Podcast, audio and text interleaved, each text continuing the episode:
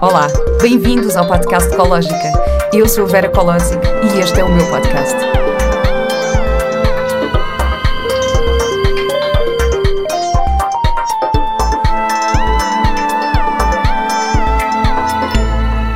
Olá e bem-vindos a mais um episódio do podcast Ecológica.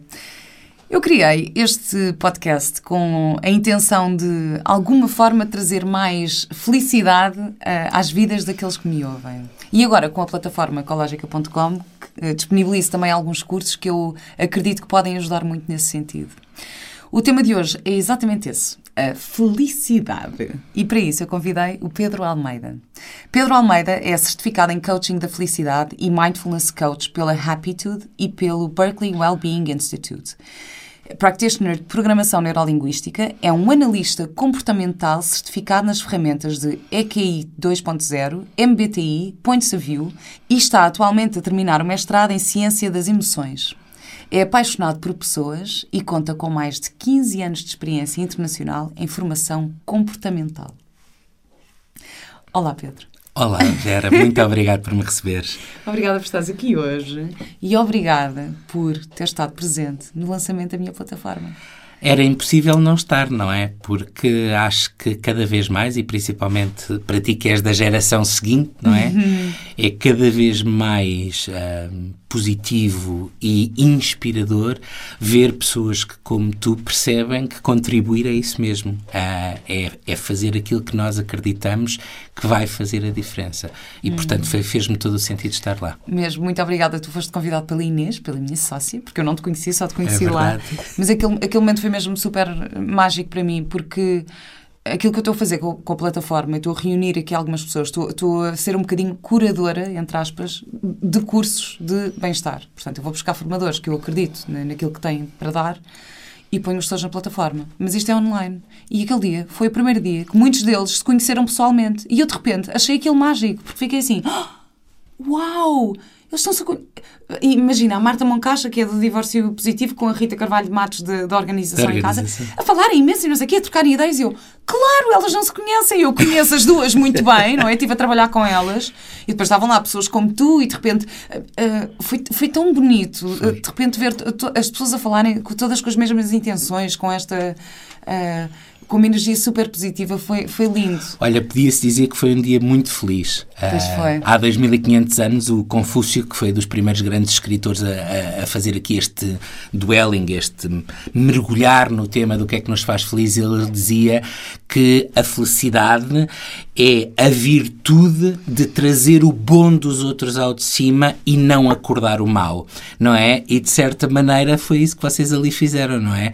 Uh, trouxeram uma série de coisas boas ao de cima, criaram ali um momento ótimo de partilha e foi um momento bastante feliz. Não vi ninguém que não tivesse a sorrir o tempo todo, foi, bem disposto, etc. Foi mesmo, foi mesmo bonito. Por isso, olha, se quiserem ficar a conhecer um bocadinho melhor os formadores e as pessoas que tiveram também nesta, no lançamento, podem ir a ecológica.com e, e, ver o que, é que, o que, é que têm lá. Tu respondeste à minha primeira pergunta sem eu te fazer, que eu ia te perguntar o que é para ti a felicidade.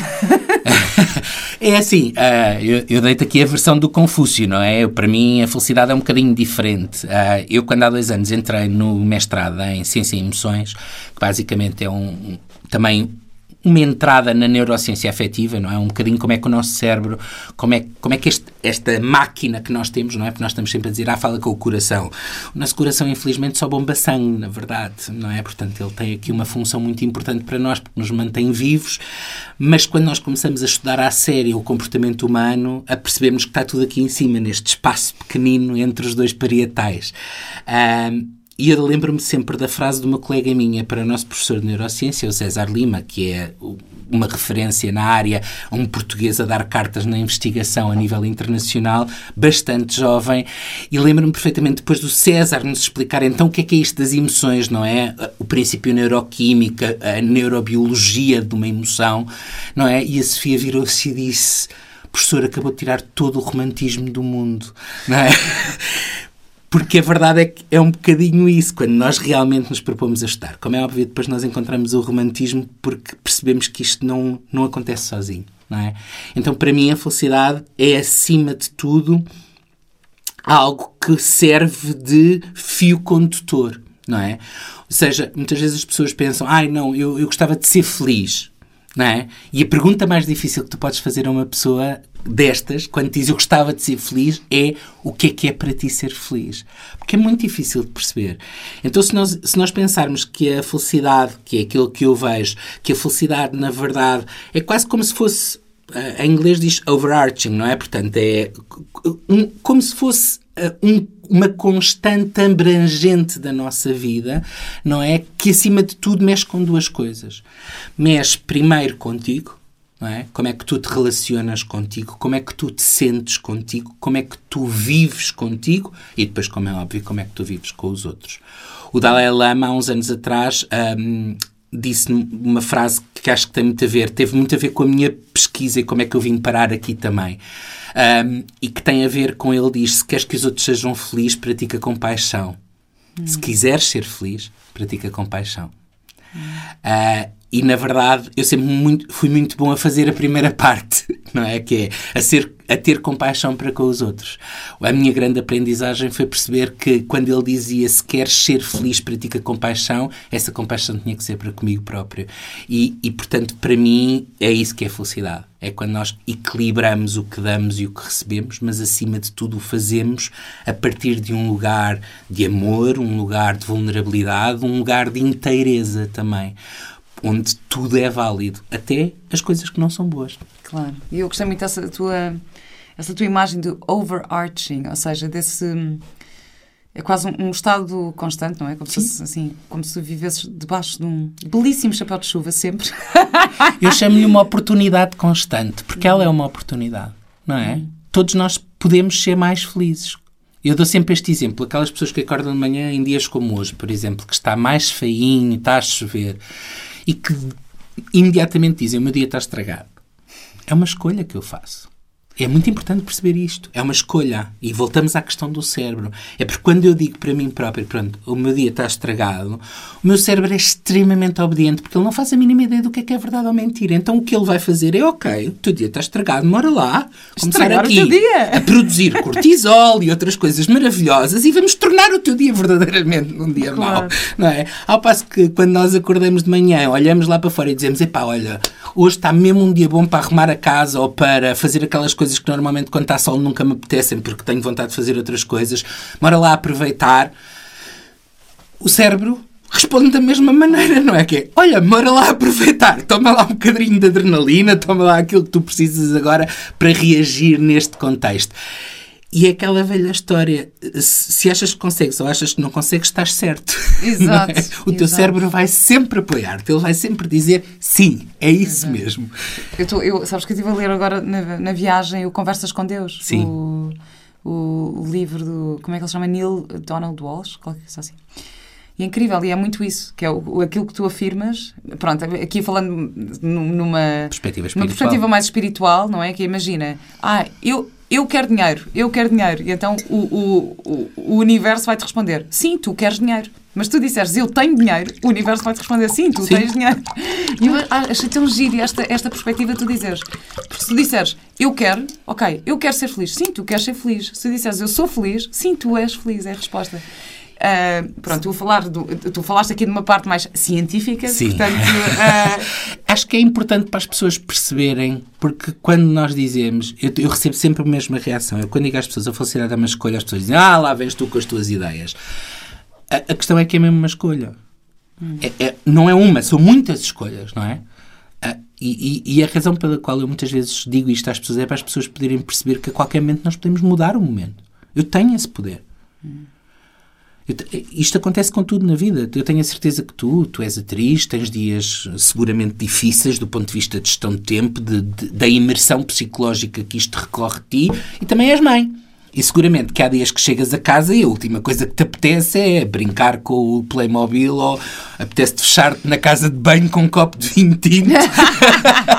branco. Não é. Ou branco. Pronto. Eu tenho uma amiga minha que dizia sempre isso. Eu às vezes só penso, eu vou-me fechar na despensa com uma garrafa de vinho e vou esquecer que o mundo existe. Uh, mas uh, a questão é, como é óbvio, isso faz parte da vida de todas as pessoas. Nós vamos ter sempre momentos em que não vamos querer. A questão é como é que lidamos com eles não é?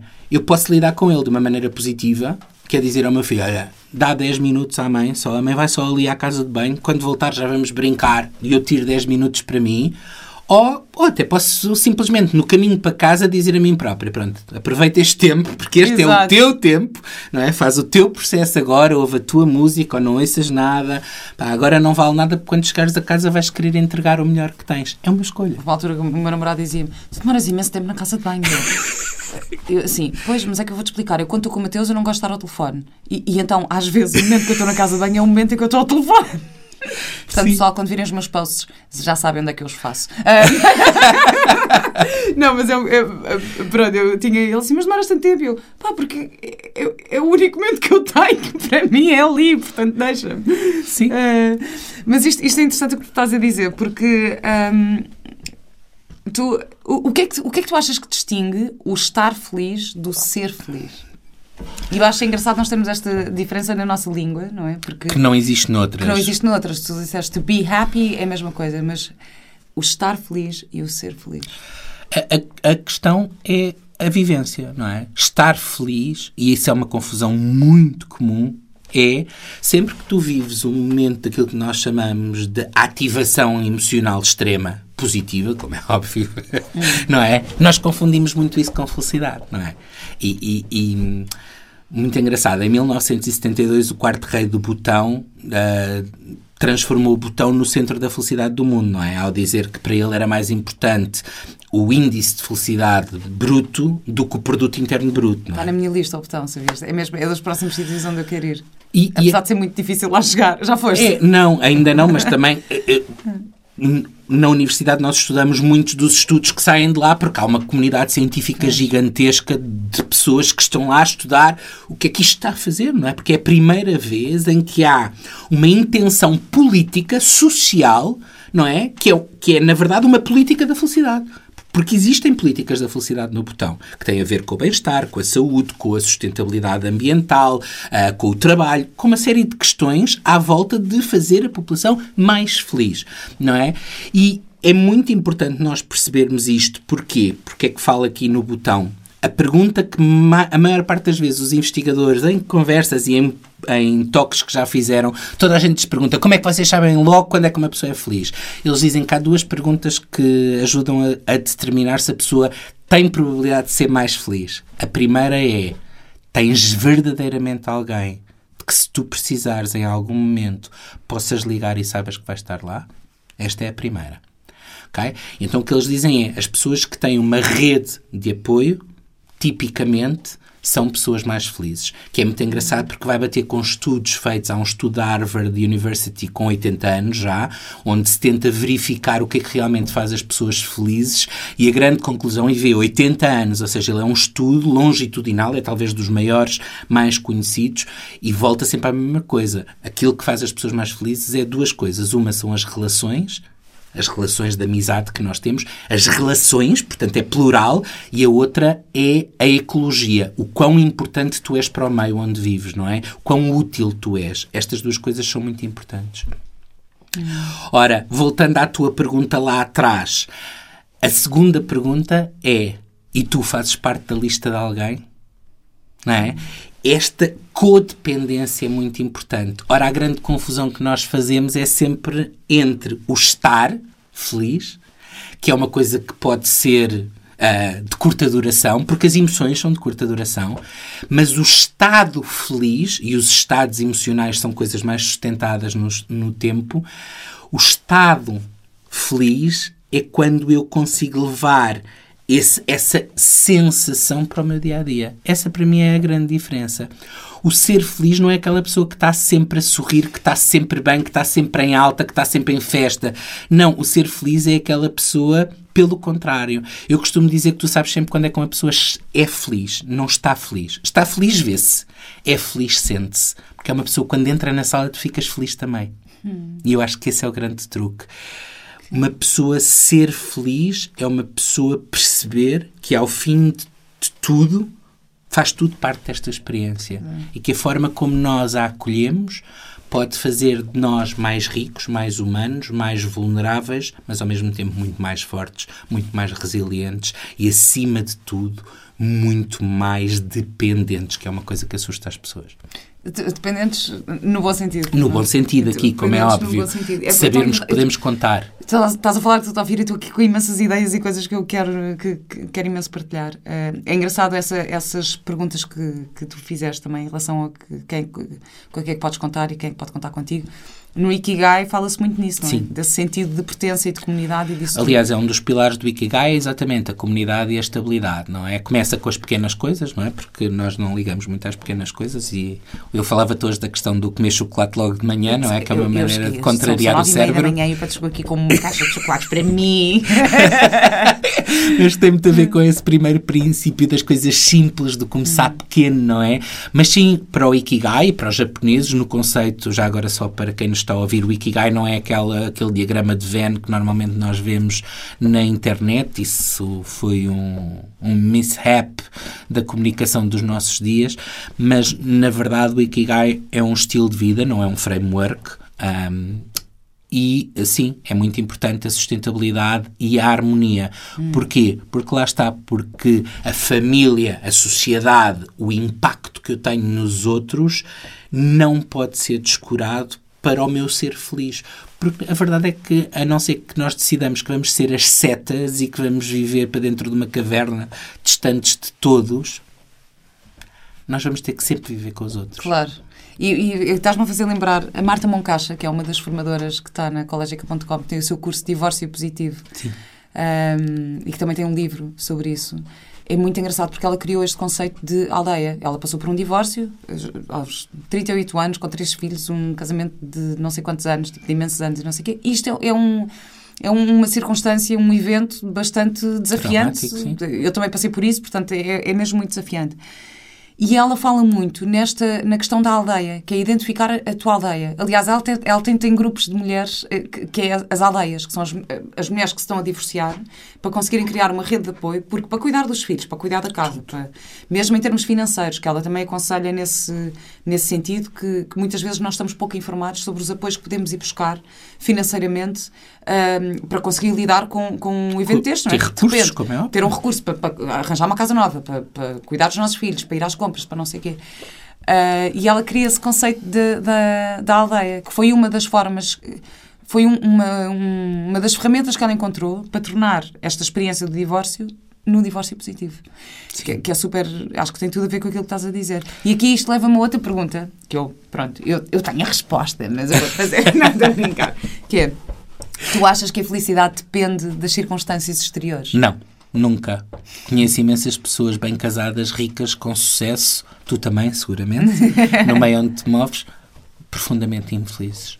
Exatamente. Eu também acho, eu cada vez mais. Um, não, por isso é que uh, dizia aquilo do Dalai Lama e foi, para mim, foi a minha maior aprendizagem. Aliás, eu costumo dizer, para quem me conhece muito bem, uh, primeiro, nós não podemos julgar as pessoas pelos passados delas. Isto é a primeira coisa. Nós ainda fazemos muito isso. Há muito julgamento, não é? Mas a mim o que me preocupa é não haver muito julgamento para os outros, porque esse, pronto, é decorrente. Nós aprendemos na escola, não é? As crianças desde pequenas aprendem a comparar, aprendem a julgar, porque nós vivemos todos de um nós no Ocidente, vamos falar assim porque talvez seja mais fácil, temos uma cultura baseada na escassez, não é? É o sonho americano, é ter mais, não é? É chegar lá, é ser rico, é ser multimilionário, é ser dono de alguma coisa, não é?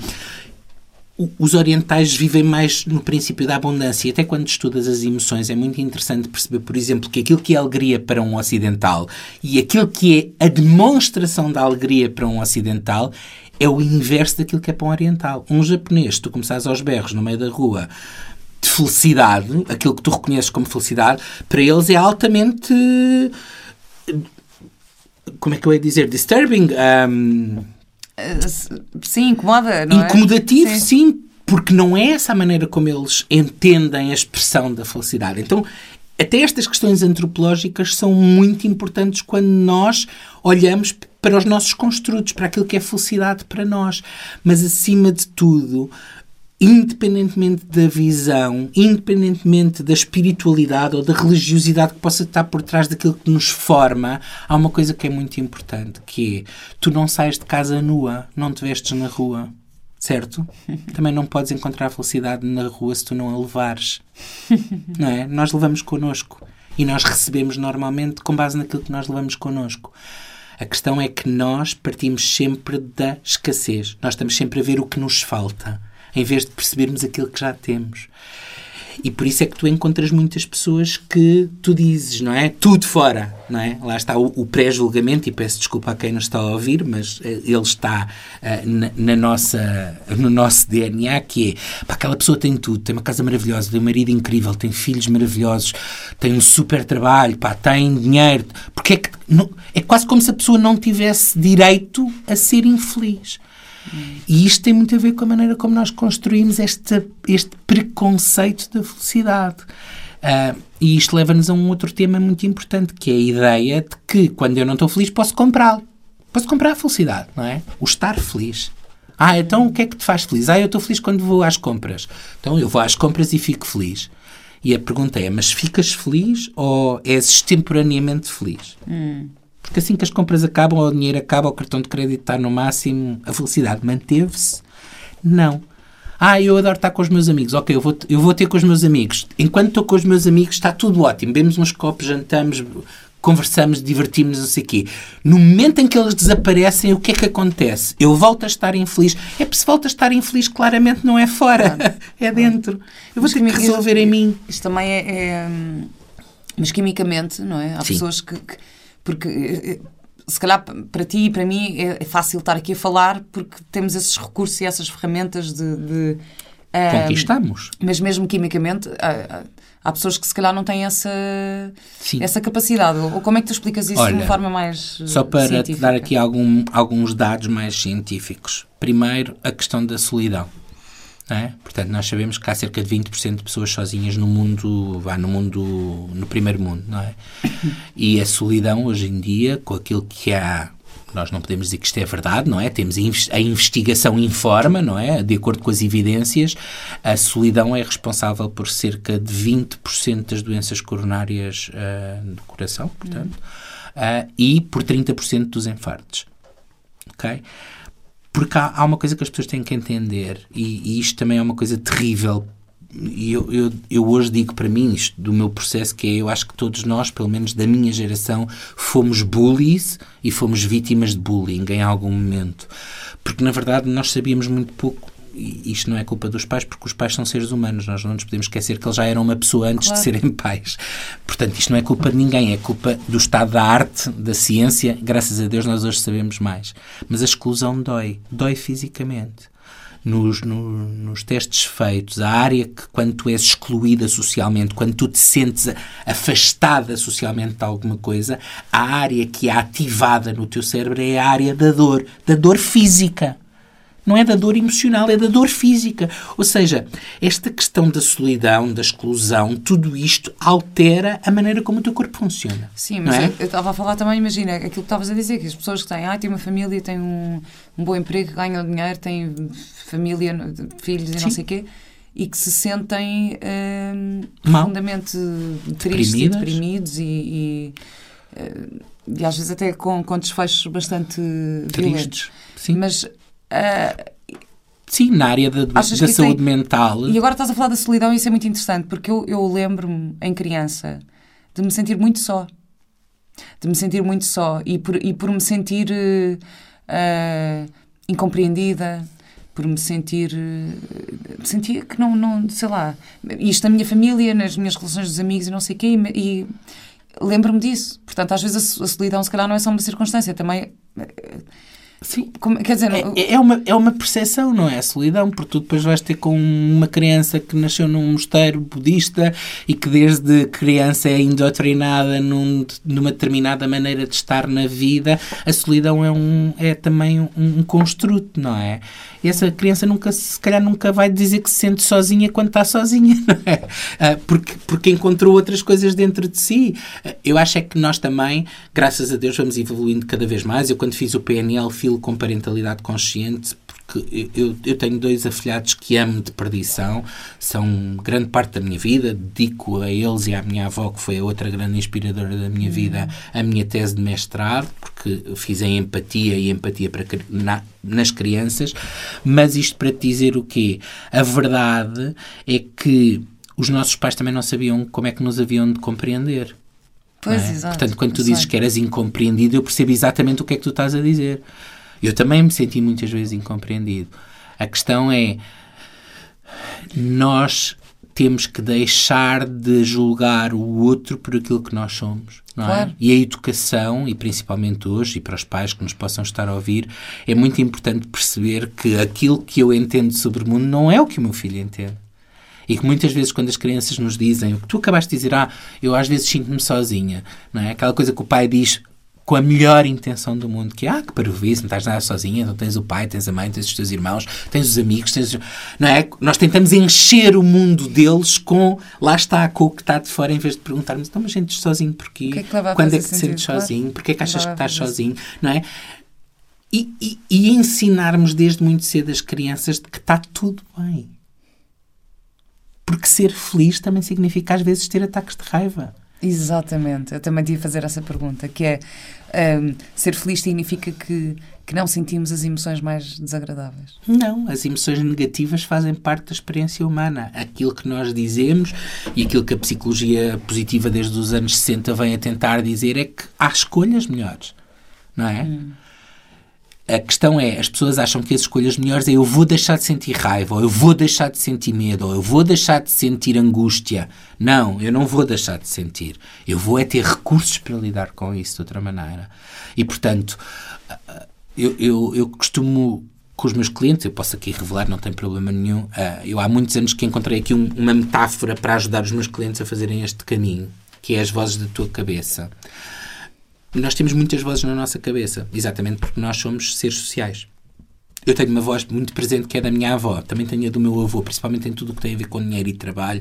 O meu vem o meu avô, não é? Aquelas ideias pré-concebidas de Arbeit, Arbeit macht man, estás a ver? O meu avô era um senhor eh, de outro século, não teria vivido muito bem com algumas das minhas escolhas, ah, ah, mas que era um homem que acreditava na honra, que, que trabalhava na dignidade do trabalho, na dignidade da palavra, não é? Portanto, eu tenho muitas essas vozes na cabeça. Como é óbvio, quando tens 5 anos tu não podes fazer este trabalho, mas acho que a partir de uma certa idade tu tens que obrigatoriamente autoquestionar, que é este um dos caminhos. Autoquestionar. Que esta voz é mesmo minha ou, ou isto é outra voz a falar, não é? Porque hoje em dia nós não temos desculpa. E eu digo muito isto aos miúdos com quem trabalho, quando tenho a oportunidade de trabalhar em empresas muito jovens, que é há 30 anos atrás, e se quiseres pensar há 40 ou há 50 na geração dos teus pais, o acesso à literatura, à ciência, a todas estas coisas era um privilégio. Os livros eram caros. É? Tu poderes ir para o estrangeiro fazer uma pós-graduação em Portugal, falemos no nosso contexto português, não estava à mão de semear de toda a gente, não é? Eh, nós temos que pensar que no 25 de Abril nós ainda tínhamos uma grande parte da população que era iliterada completamente, ou seja, eh, o conhecimento é verdadeiramente importante. O autoconhecimento e não o autoenvolvimento, porque isto é um, um tema diferente que eu tenho aí com, com, com o, o movimento hippie do autoconhecimento. Ah, é? Ah, não, peraí, isso agora já é todo outro tema. É todo outro tema. Mas eu sou muito a favor do autoconhecimento, que eu nem lhe chamo auto, chamo-lhe só conhecimento, Conhecimento. não é? E que acho que é muito importante. As vozes da nossa cabeça são o resultado de quem nós somos. Mas, acima de tudo, também são o resultado de com quem nós fomos que é uma coisa completamente diferente. Então, é muito interessante. Eu, quando comecei a fazer este exercício, eu obrigo todos os meus coaches a passarem por ele e é sempre uma epifania, que é que é que nós testamos? Testamos coisas tão simples como preconceito. é? Eu faço isto muito em formação de liderança, por exemplo, quando quero explicar o conceito do preconceito na comunicação. Porque nós somos muito preconceituosos a comunicar.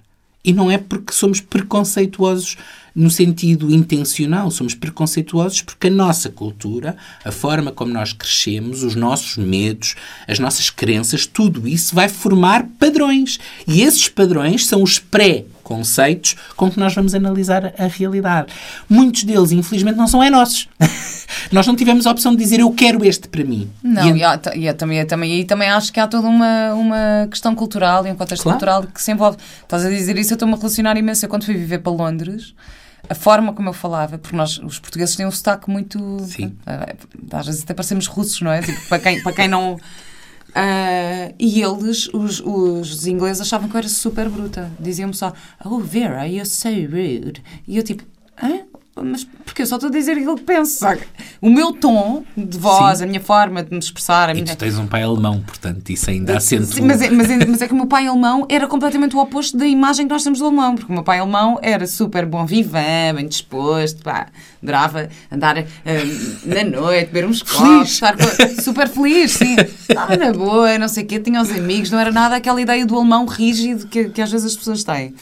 Mas em Inglaterra eu passei por isso, que foi, Sim. diziam, ah, you're so rude, tipo, como és tão mal educada e bruta, e, e eu, ah, e, e, na verdade, eu, eu por mais que tentasse, eu com a minha uh, aprendizagem cultural enquanto portuguesa, não conseguia desdobrar. Des, fazer aquilo, não é? Sim, e olha, eu também fui viver para a Inglaterra quando era bastante jovem e a mim o grave problema era a conexão. Eu estava habituada a que toda a gente estava ah, super bem ao fim de 5 minutos. Ai, também eu. E tipo lá era de género, mas será que eu estou a fazer alguma coisa mal?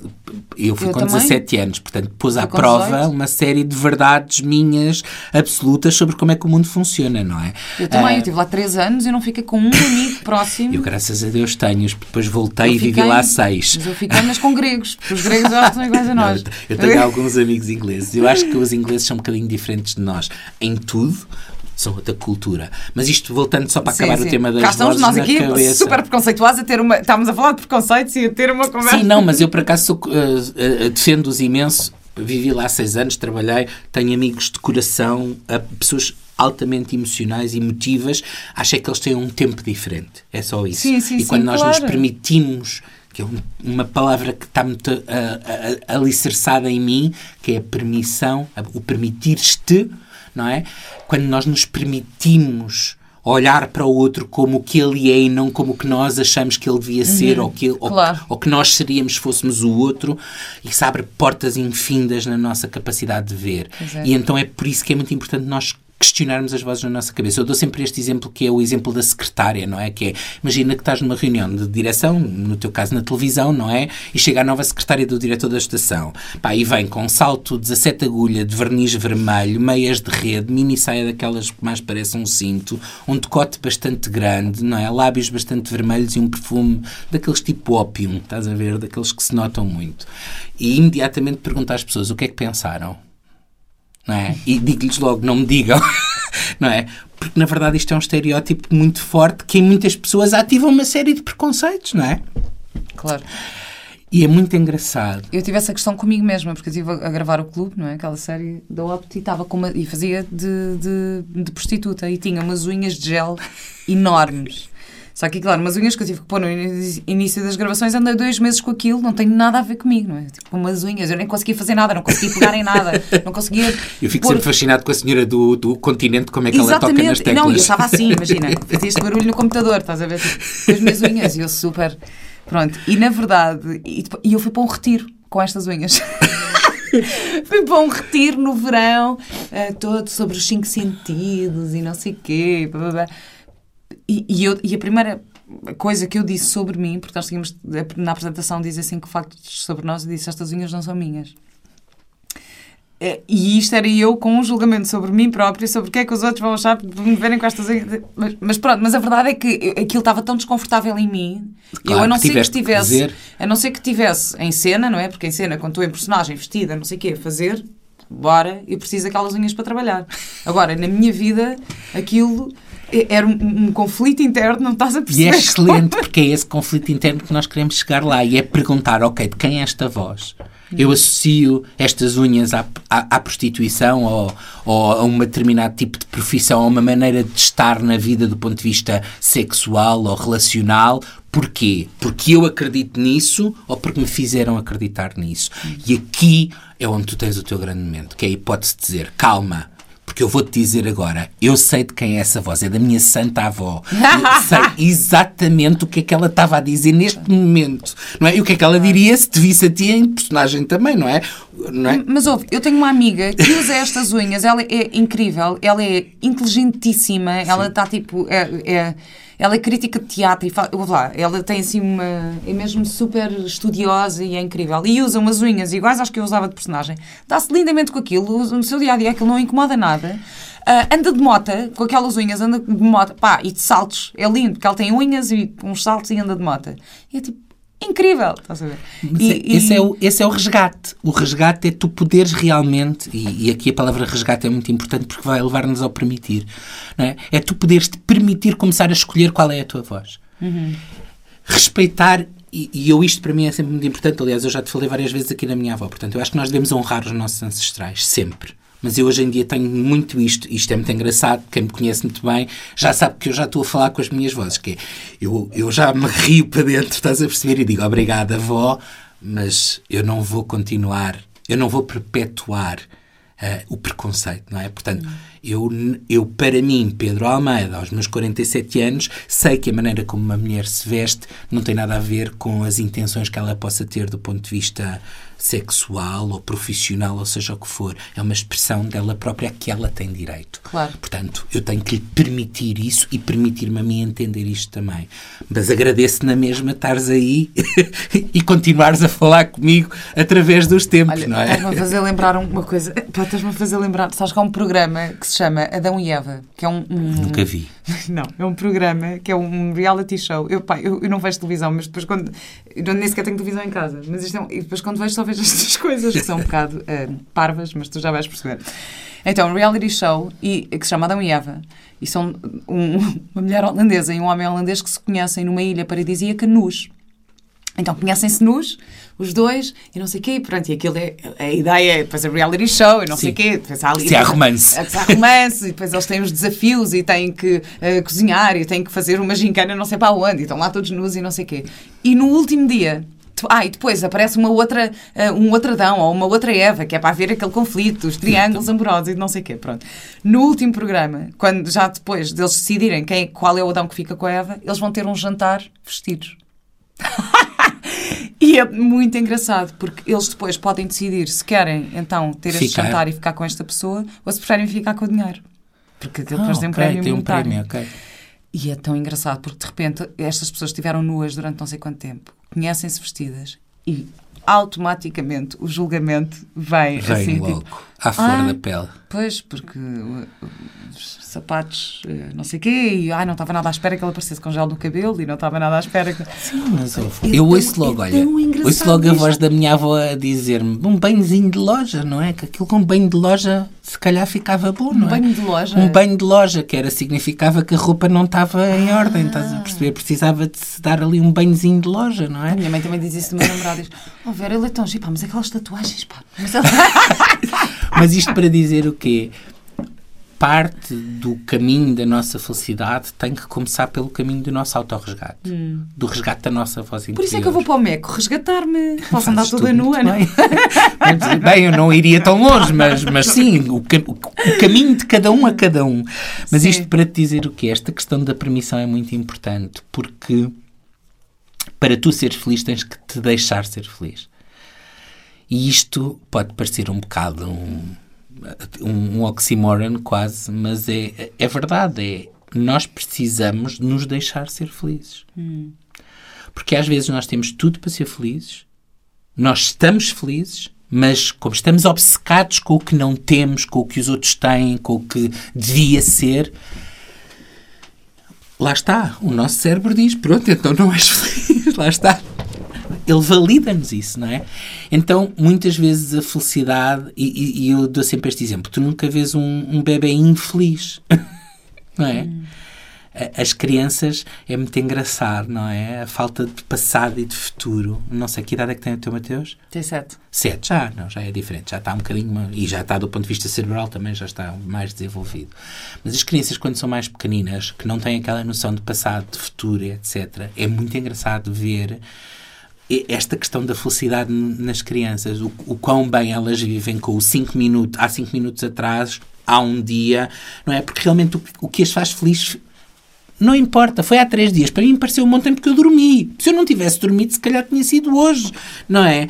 E, e, nós realmente vivemos muito presos a estas duas dimensões que também são cerebrais, que é, uma delas é o nosso passado. Não é? Nós julgamos muitas pessoas pelo passado delas, não é? Esquecemos que todos nós crescemos, todos nós evoluímos, não é? E que às vezes eu não te vi durante 5 anos e se calhar tu há 5 anos atrás não eras a pessoa que eu mais gostava ou, ou tinhas alguma coisa, mas a questão é, se eu te for reencontrar com toda esta bagagem, tu vais continuar a ser essa pessoa, por mais que tenhas mudado. Porque claro. eu não vou ver, eu não me vou permitir ver quem és tu agora. O que é que aconteceu à tua vida? Esta curiosidade quase infantil pelo outro, não é? De, de perceber que, sim, ok, esta pessoa fez mal há 10 anos atrás, mas quem é esta pessoa hoje, não é? Uhum. Uh, e então, esta ideia de que o passado passou mais uma vez uma, uma lapa aliçada, não é? O passado passou, mas o importante de perceber que o passado passou é isso mesmo, é que passou mesmo. É? Eu conheço N pessoas que sofrem horrores com o seu passado, que vivem a vida toda a querer voltar atrás, ou, em, ou, ou para reviver ou para alterar. Não vai dar. Pois. Não vai dar. E depois tens um outro problema grave, que eu acho que esta sociedade provoca muito e tem provocado muito também nas nossas crianças, que é, uh, portanto, por um lado temos um, uma faceta de historiador e por outro temos uma de astrólogo. Isso há coisa que o nosso cérebro já nos provou é que é péssima fazer previsões. não é? Mas o que é um facto é que nós estamos a vida toda a tentar prever. Prever o que é que vai acontecer, prever como é que vai ser, prever como é... Não é? Não é? E depois estamos sempre em ansiedade, que é... E tu se calhar reconheces isso muito também da tua vida privada, porque eu reconheço a da minha, dos meus amigos e do meu mundo, que é aquelas pessoas que dizem, quando eu tiver aquele emprego é que vai ser. É? E quando eu tiver aquela relação, ai, se eu, se eu conseguisse namorar com ele ou com ela, ai, aí é que eu ia ser feliz, aí é que não sei o quê. E o que é que acontece? Voltamos à história da escassez. Nós entramos nas coisas a tirar. Não é? Nós não, não vamos nada. Tu não estás a dar nada. Tu só estás lá para tirar. Não é? E depois, e depois quando a outra pessoa deixa de dar, ou porque exauriu os seus recursos, ou porque em algum momento percebeu que, espera lá, mas isto é um one-way street, não foi isto que eu. Não é esta a combinação. E que isto é verdade para as relações, para os empregos, para tudo na vida, não é? O outro é que é culpado. Porque o outro, afinal, não está a dar aquilo que eu queria. Mas e, e o que é que eu dou? Claro. É? Então, esta noção arquetípica quase que nós temos da meia laranja, que é uma coisa que me deixa doente, a conversa da meia. Ah, eu vou encontrar a minha meia laranja. Pá, por amor de Deus, parem de encontrar meias laranjas, porque vocês são laranjas inteiras. Aqui ninguém é uma metade de nada, nós somos um. Hum. E, e uma das coisas que nós temos que honrar verdadeiramente e que nos temos que permitir é que aceitar que essa nossa unicidade é realmente aquilo que nos torna todos iguais, porque nós somos todos únicos, somos todos especiais. Quer dizer. Eu, na formação, quando. Principalmente, eu, eu, trabalho muito em lideranças e lideranças de topo, e muitas vezes, quando falamos desta nova vertente da liderança, uma liderança mais feliz também, que é a liderança servil, esta noção do servir, eu digo sempre por causa das opiniões, e eu faço sempre uma conta matemática, principalmente quando tenho pessoas muito racionais. Claramente não leram o Kahneman. Um, quando tenho pessoas muito racionais, digo sempre, ok, então é muito fácil, divida 1 por 7.888 bilhões. Portanto, é só somar mais 11 zeros. E as pessoas ficam assim a olhar para mim e dizem, mas isso é menos de zero. Uhum. Estatisticamente e matematicamente é o que vale a sua opinião. A sua a dividir por toda a gente que existe no mundo. Porque é esse o valor que nós temos de importância. Nós somos todos importantes. Claro. Portanto, se nós o transformarmos em matemática, percebemos pá, que se calhar o eu ser muito importante. Isso é engraçado para os pais também. É. Acho que isso, acho que isso é também muito útil. Que é, é, é, o que é que leva a minha opinião a ser mais importante do que, do que a opinião do meu filho? Sim, houve. E aí então, pá, pronto, aí tínhamos três outros programas sobre projeção, eu agora tenho, uma, eu, eu, às vezes com, com, com, o meu filho tenho um bocadinho isso, que é, ele agora, pronto, é na loucura de Star Wars, espetacular, agora está com a loucura dos Pokémons, porque os miúdos são todos doidos com os Pokémons e não sei o quê, pronto. E eu, claro, super romântico. Adoraria que meu filho fosse um índio, andasse a trepar árvores em Monsanto. Epá, pronto, mas eu gosto dos Pokémons agora. E eu já disse, filha, eu não gosto muito disso, mas, mas eu tenho muita curiosidade. Explica-me. No outro dia disse, olha, vou-me sentar contigo, vou ver um, um, episódio. um episódio contigo para perceber o que é que é. E depois disse, filho, não acho muita graça a isto. Já vamos Pokémon Go. mas pronto. Não sei o quê. Mas, e, e faço-lhe as perguntas, os nomes dos bonecos, os não sei o quê, os Sim. poderes, e faço as brincadeiras com ele. Ele, ah, mas tu não gostas? Eu, não, não gosto muito, mas, tu, mas tenho curiosidade em saber o que é que te... Eu não acho- não vou estar é- contra, porque eu durante algum tempo era tipo... Não, podes brincar po- com não, isso. Não vais brincar com isso. Não, brincas só dois dias por semana. Ou brincas não sei o quê. Não, brincas em casa do pai. Aqui em casa não... É assim, para quê? Porque... E não só, e Não pensa não estou coisa... a valorizar a opinião dele. É. Não estou a... A- estás-lhe a criar um problema na escola. Quer dizer, não, não- Quer dizer, se ele não brinca, com quem é que ele fala com os outros miúdos? E eu disse, pronto, ok, bora lá, pronto, ensina-me lá, explica-me e estou aqui a tentar. E Oh, depois filho. tento arranjar atividades que eu acho, ok, então vá, vamos desenhar, então vamos os dois desenhar os bonecos, não sei do quê. Estamos os dois a desenhar. E em última desenhar, análise estás a encontrar dois- uma linguagem que é vossa. E isso é a coisa mais importante. E estás-lhe a mostrar que não gostar não quer dizer destruir. E essa também é uma lição Hum. muito importante que lhe estás a ensinar sem querer. Se calhar nunca tinhas pensado nisso. Pois não. Mas E é oh mãe, eu sei que tu não gostas. Eu sei que tu não gostas, mas tu brincas comigo. Eu sei que tu não gostas, mas tu vês um episódio comigo. Eu sei que tu não gostas, mas até aprendes os nomes. É uma aprendizagem incrível que lhe estás a dar. Uhum. Que é o facto de eu não gostar de uma coisa no outro não quer dizer que eu tenha que destruir, não quer dizer que tenha que ser uma antítese de mim. É só o que o outro gosta. Olha, espetacular, nunca tinha pensado nisso, afinal. é, então se calhar que fazer Estás um bom no- trabalho. Sem dúvida Pronto. no caminho certo. Mas isto para dizer o quê? Que esta questão da- do ser feliz não é estar sempre bem, não é? Não, não é ter tudo o que eu quero. É pelo contrário, é perceber que eu não preciso de nada. Não é? E, e isto vem, esta questão da escassez que eu falo muito aqui, as pessoas devem estar a pensar, ok, mas o que é, que é isto da escassez? É tão simples quanto isto. Quando tu vês uma rosa, não é? A rosa nasce, cresce, desenvolve-se, cai, não é? E em momento nenhum, ou pelo menos que a gente saiba, se ouviu uma rosa dizer ai que chatice, nasci uma rosa, eu queria ser uma mulher. Ou, ai, eu nasci vermelha, ah, eu queria era ser amarela. Ou uma chita, pronto, para falar de um animal, para não dizerem, ok, mas uma rosa não é um animal, ok. Ninguém sabe de uma chita que tenha nascido na selva e tenha tido uma depressão profunda porque tinha, porque tinha pintas em vez de ter riscas, não é? Ou nenhuma zebra que acordou de manhã a dizer que era preta e branca e que afinal queria ser branca e preta, não é? Nós somos o único ser Por acaso vivo. é engraçado, eu não sei, os animais morrem de, de infelicidade? Podem morrer, sim. Os cães, por exemplo, Pois, pois, claro que não é? sim.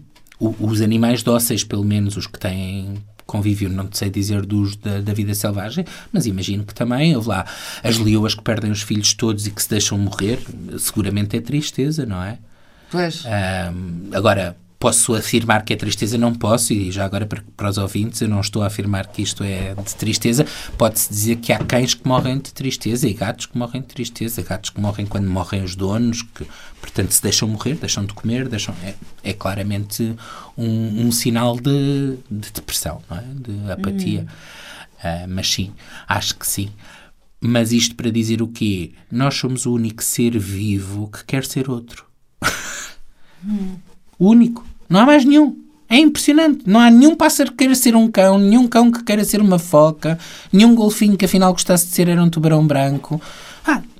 Não há. Mas como assim? Que queremos ser outro. Nós queremos eh, ser outro. Eu quero ter, quero ter a tua vida, Não, quero está bem, ser mas como queremos ser tu. outro da mesma espécie. Então, Queremos mas- ser outro da mesma espécie, sim, Sim. mas também não tens um golfinho a dizer, ah, eu queria ser era o Flipper, não é? Ai, eu queria ser protagonista do filme. Desculpa lá, mas é Já assim, estou a ver a não fazer em sabemos. filas ali em Hollywood, em frente. Também não sabemos, ao também não sabemos. Não sabemos. não mas, sabemos. mas do que sabemos, não há evidências de que eles façam Sim. isso.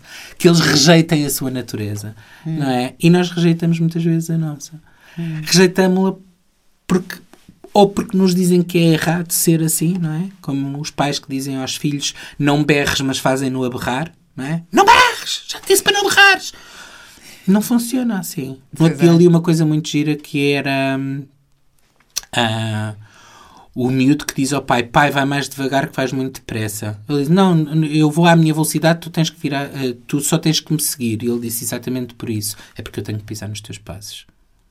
Não é? Isto é muito importante nós percebermos. Monkey see, monkey do. As crianças na primeira fase de desenvolvimento são iguais aos macacos. Isto não é com nenhum desmérito. Elas repetem o que veem.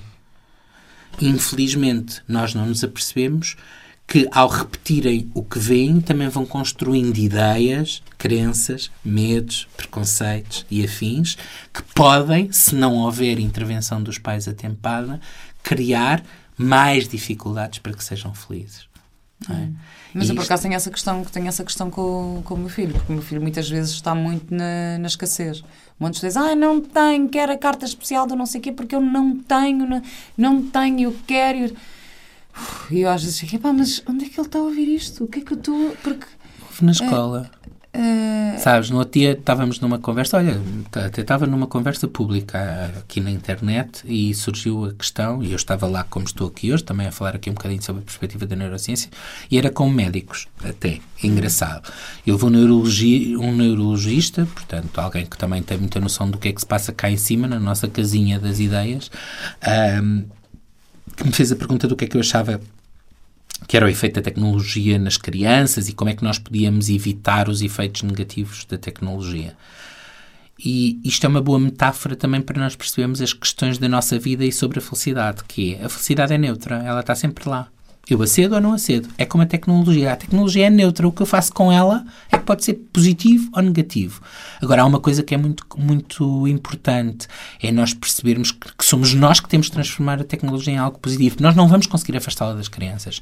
Até porque se nós privarmos uma criança que vai para a escola todos os dias, que está com os seus amigos, claro. que está num ambiente que já é digital, que já é já é isto, não é? Em que eles todos falam, jogam online com um computador ou com um ecrã. E depois eu chego a casa e digo: não, não, cá em casa não há ecrãs, cá em casa não há não sei o quê, cá em casa não há não sei o que mais. Eu estou a criar um choque gigantesco é, dentro da cabeça desta criança. Porque o mundo onde ela vive, não é? Não é o mundo onde os pais a têm a viver. E isto vai criar sempre choques, não é? Pois. Portanto, a, a, a verdade é Vamos deixá-los ter tudo? Não, vamos aprender a gerir. Tu dizias há bocado, por exemplo, uma das técnicas é só aos fins de semana é que jogam. Eu conheço imensos pais que têm essa, essa questão. E não é só aos fins de semana é que jogam porque têm consciência que eles durante a semana jogam na escola. É só aos fins de semana é que jogam em casa. Não é? Porque eles sabem que eles jogam na escola durante a semana. Não é? Bom, depende das escolas também. E também... Depende Sim, dos amigos, acho, depende dos colegas, essa, não essa é? Essa questão da, da, tecnologia, eu gosto muito dessa, porque eu acho mesmo que também pode ser usada de uma forma positiva. Porque, Super.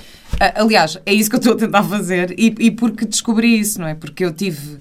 Uh, durante a quarentena, a quarentena e a pandemia e não sei o quê, que estamos, ah, não sei o quê, não estamos juntos. E eu assim, isto é espetacular. Eu fiz uma festa de anos via Zoom. Pá, que, que foi giro. incrível. Não, estávamos todos bêbados, cada um na sua casa. cada um na sua casa. E disse: vão lá buscar máscaras, todos mascarados. Estavam para aí 40, estávamos para aí 40 quadradinhos do Zoom, estás a ver? E começámos a fazer danças. Então era: agora, uh, Inês, agora lideras tu. E começava a fazer dancinhas e todos. Pois era muito engraçado. No ecrã, tu tinhas um ecrã com 40 quadradinhos, todos a fazerem a mesma dança. Fiz festas de anos, fiz cursos, fiz, uh, falei com um monte de gente, foi, foi reuni-me com os meus amigos de, de Londres, da escola, porque que o giro. mundo estava todo em pandemia e nós não falávamos há Antes? quase 15 anos. Há 15 anos que não falávamos. Nós reunimos. Portanto, para mim foi incrível. Sim, a ah, pandemia esta, para mim também teve coisas Esta coisa da tecnologia, tal como agora, que eu decidi levar este podcast um bocadinho mais longe e criar a plataforma.